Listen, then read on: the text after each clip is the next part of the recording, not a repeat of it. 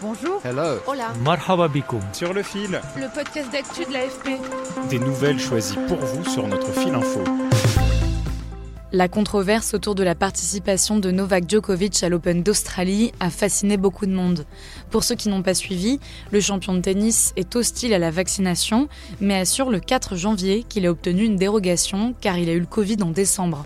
Les autorités contestent cette exemption de vaccination et invalident son visa dès son arrivée à l'aéroport. Le lendemain, Novak Djokovic est placé en centre de rétention comme n'importe quel migrant. Cette affaire, très médiatisée, a permis aux défenseurs des droits humains d'alerter une fois de plus sur les conditions de détention très strictes imposées aux migrants. Sur le fil. La rétention de Djokovic était une occasion en or pour les activistes pro-réfugiés de faire entendre leur cause devant des médias du monde entier.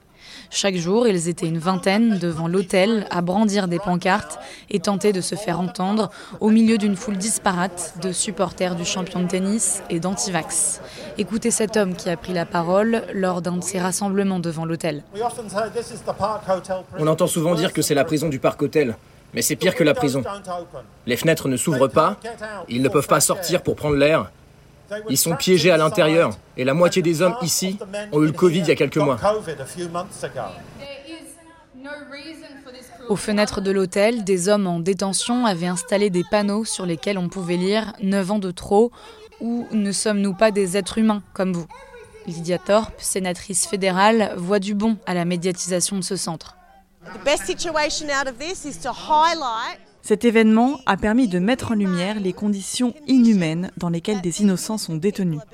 S'il faut une star internationale du tennis pour porter l'affaire à un niveau mondial, allons-y. L'établissement s'était déjà fait connaître en décembre dernier lorsqu'un incendie s'y était déclaré. Le centre avait été évacué et une personne avait été hospitalisée.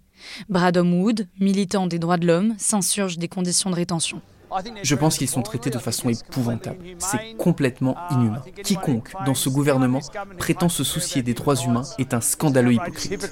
La marine australienne intercepte systématiquement les bateaux transportant des migrants et les renvoie vers leur point de transit, souvent l'Indonésie. D'autres migrants sont envoyés dans des centres de rétention offshore situés en Papouasie-Nouvelle-Guinée et dans le micro-État de Nauru.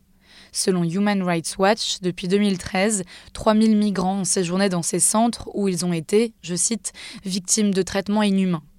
En 2018, l'AFP a réussi à accéder au camp de Nauru et a recueilli le témoignage d'un demandeur d'asile dont la femme a essayé de se suicider. Ça fait sept mois que je supplie pour qu'elle soit prise en charge. Mais ces personnes ne se soucient pas de ce qui nous arrive. Ils ne pensent qu'à nous chasser. Ils jouent avec nous. Ils ne se soucient pas de nos sentiments.